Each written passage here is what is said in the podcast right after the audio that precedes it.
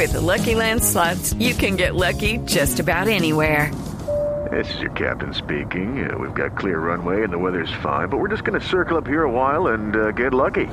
No, no, nothing like that. It's just these cash prizes add up quick. So I suggest you sit back, keep your tray table upright, and start getting lucky. Play for free at LuckyLandSlots.com. Are you feeling lucky? No purchase necessary. Void where prohibited by law. 18 plus terms and conditions apply. See website for details.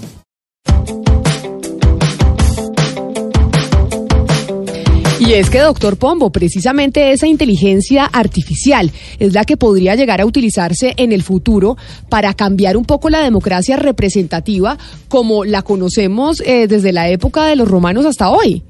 Y desde la época incluso De los griegos, exacto. exacto, de los atenienses. En su momento empezó Demócratos, gobierno del pueblo, con como un sistema de participación directa. Después, obviamente, las sociedades crecieron tanto, tanto, tanto desde el punto de vista de sus habitantes que pues fue necesario implementar la democracia indirecta a través de sus representantes. Pero claro, los representantes no siempre le hacen caso a sus votantes y les hacen conejo. Dos, los representantes se corrompen y solo apuntan a sus propios intereses, se corrompen, o los representantes generan una serie de deliberaciones que evidentemente a través de eh, lo que llamamos hoy en día las mermeradas o las acciones corruptas, pues eh, se desatienden el clamor de eh, el poder constituyente primario, es decir, del clamor popular.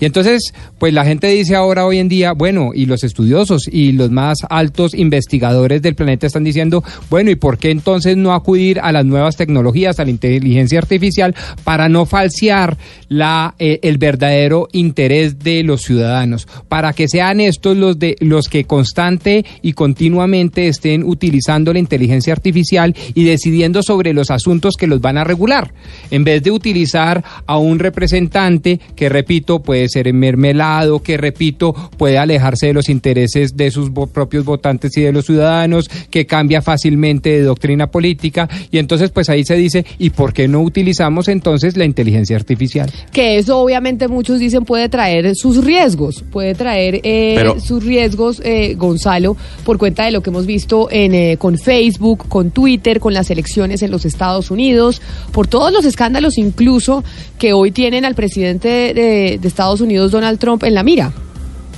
Pero justamente le iba a preguntar eso al doctor Pombo. Luego de su extensa explicación, ¿usted no cree que la tecnología no se puede corromper? Y lo digo tomando en cuenta lo que acaba de decir Camila, el tema de las elecciones en los Estados Unidos. Eh, ¿hubo, ah, ¿Hubo ahí algún tipo de efecto de una mano extranjera sobre las elecciones que además forman parte o están trabajadas bajo, una, bajo un sistema tecnológico? Sin duda, pero recuerde usted la frase bien acuñada en la política colombiana que lo importante no es ganar las elecciones, sino hacerse a la registraduría.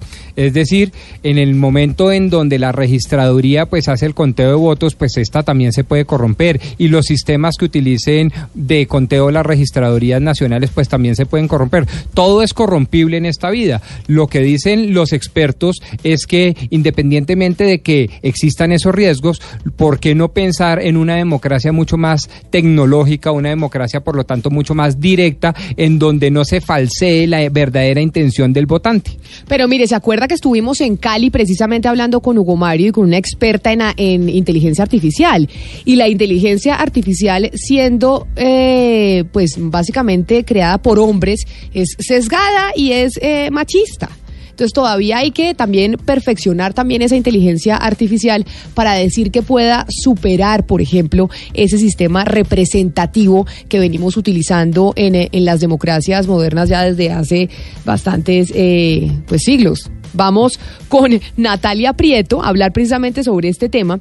¿Y quién es Nata- Natalia Prieto? Natalia Prieto nos atiende a esta hora desde Boston, en los Estados Unidos, porque ella es socia de una empresa que queda eh, precisamente en Boston, pues en Cambridge, que se llama Data Wheel que fue fundada por el eh, Media Lab de MIT, de esta universidad que queda precisamente en Cambridge, con el objetivo de ayudar a qué? A los países, a las ciudades y a organizaciones a tomar mejores decisiones usando lo que todo el mundo quiere usar hoy en día, que es la data.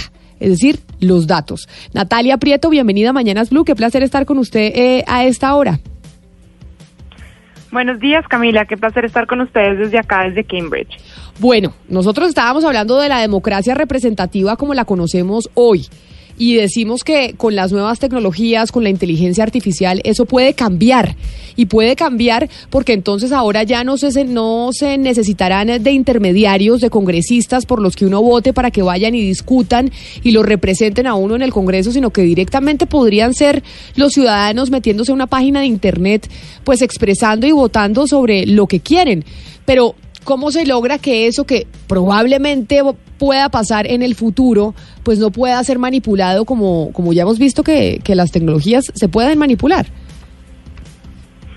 Pues Camila, yo, yo lo, yo lo, digamos que yo y la, la pregunta un poquito distinta. Yo creo que lo que está pasando es que es un aumento de la democracia. Entonces, estas nuevas tecnologías no van a reemplazar necesariamente a lo que hoy tenemos como democracia representativa, sino van a aumentar la capacidad que hoy los políticos tienen para poder procesar información y tomar decisiones un poco más acorde a las verdaderas necesidades de las personas que siento hoy es yo la gran limitante de la democracia, no solamente en Colombia, sino aquí en Estados Unidos. Entonces, para poner un ejemplo, hoy en día en Estados Unidos, para que un legislador pueda tomar una decisión, tiene que evaluar miles de leyes miles de leyes que si no lo pusiera en números, estamos hablando de más o menos nueve leyes al día. Es imposible que un cerebro humano sea capaz de procesar toda esa información y tomar digamos que decisiones acertadas frente a lo que la población necesita. Entonces, lo que, lo que nosotros venimos un tiempo, digamos que estudiando y vemos que es el futuro, es que cada vez más uno, los ciudadanos, vamos, vamos a tener la posibilidad de más directamente entender qué es lo que hay allá afuera en la economía y qué y cómo está la situación y decir nuestra opinión por medio de estos avatares o de estos, digamos, computadores que nos permiten dar una opinión y dos, vamos a lograr que esa opinión llegue a los políticos y que los políticos tengan un agregado de esa inteligencia. Y a eso es lo que llamo, digamos, como la inteligencia artificial. Yo le digo, eh, Natalia, que usted dice, hay más democracia. Sin embargo, lo que podemos hacer es, pues, contar con la experiencia que tenemos hasta hoy, que eso nos da, pues, un poco la estadística. Y a través de, de las redes sociales que han sido tan activas en política y sobre todo cada vez que hay campañas electorales son mucho más activas, vemos como, por ejemplo, por coger una, Twitter es donde se han podido crear estas fábricas de troles, estos galpones, en donde supuestamente se crean perfiles de mil personajes y realmente es una persona, un partido político direccionando un mensaje, exponiendo una idea que no representa la de absolutamente nadie, sino la de una persona que tiene mil perfiles para poder contaminar Internet con lo que él quiere que se diga. Estamos de acuerdo, Camila. Yo creo que, yo creo que, digamos que el boom grande que hay es que en este momento tenemos demasiados mecanismos de comunicación, muchos más de los que el cerebro humano es capaz de procesar para tomar decisiones acertadas. Entonces, yo creo que la pregunta, digamos, volviendo a la, la pregunta es, ¿cómo hacemos para que esta democracia sea una democracia que no represente a estos pequeños líderes de opinión, sino que represente en realidad al colectivo de los ciudadanos para que aporte a tomar mejores decisiones. Y eso es lo que yo creo, y eso en eso es en donde yo veo como un rol positivista de la, de la, de la inteligencia artificial, porque lo que estamos haciendo es coger la información de esos líderes, por ejemplo, de Twitter, pero también de los de Facebook, pero también de nosotros como ciudadanos, para que esta información que nosotros tenemos sea tenida en cuenta y puedan los políticos tomar estas herramientas, digamos, como parte de la decisión, porque de un momento a otro no vamos a acabar con la democracia, simplemente vamos a incluir esto como un sistema adicional. Doctora esa capacidad de procesar toda esa información.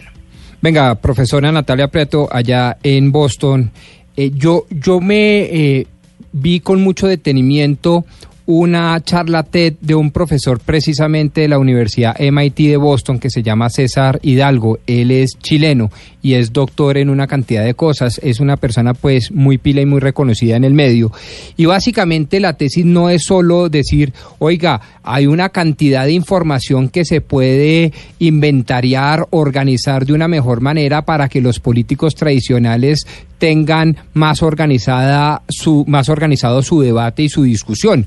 Él incluso llega a sostener que precisamente por dos o tres razones, le voy a resumir, primero para no falsear la, el interés del votante, segundo para que el votante pueda decidir más eh, continuamente sobre las principales decisiones de los congresos o de las asambleas o de los consejos y tercero para evitar la corrupción deberíamos utilizar eh, la inteligencia artificial como mecanismo complementario de las democracias representativas, o sea, no solo para organizar la información, sino también para que se pueda tomar decisiones de manera directa por parte del ciudadano.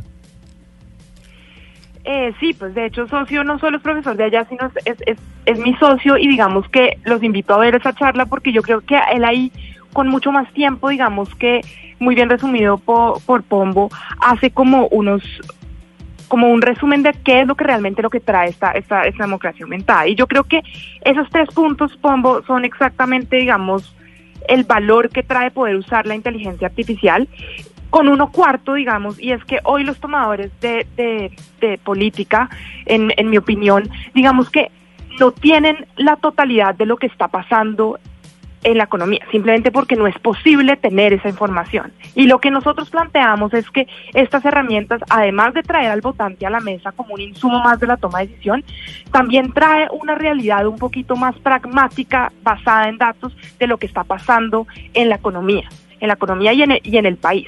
Y son estos insumos lo que permiten que esa democracia que hoy tenemos se convierta en una democracia que, digamos, que distribuye mejor las inversiones que tenemos, hacer, que tenemos que hacer por un lado y la toma de decisión para realmente buscar esa como prosperidad económica en el país. Natalia. Yo diría que eso es esa, esa, es una propuesta que ustedes hacen, pero que se está aplicando en algún lado ya, o ustedes piensan que esta propuesta es algo que se va a aplicar dentro de cuánto tiempo?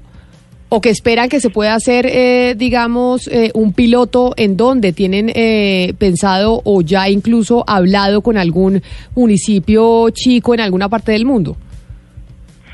muy, buena pregunta, Camila. Digamos que esta, esta, esta propuesta tiene dos pedazos. Hay uno en el que llevamos trabajando mucho tiempo y es en utilizar los datos para poder tomar decisiones. DataWill y MIT llevan ya siete años trabajando con Estados Unidos, con África e incluso Latinoamérica con Brasil, con Chile y tenemos plataformas que hoy existen y los invito a usarlas, que son de dominio público, que lo que han hecho es coger la información pública que existe de estos países y ponerla en una plataforma para que ustedes o yo o cualquier ciudadano tenga la posibilidad de entender esta data de una manera más fácil.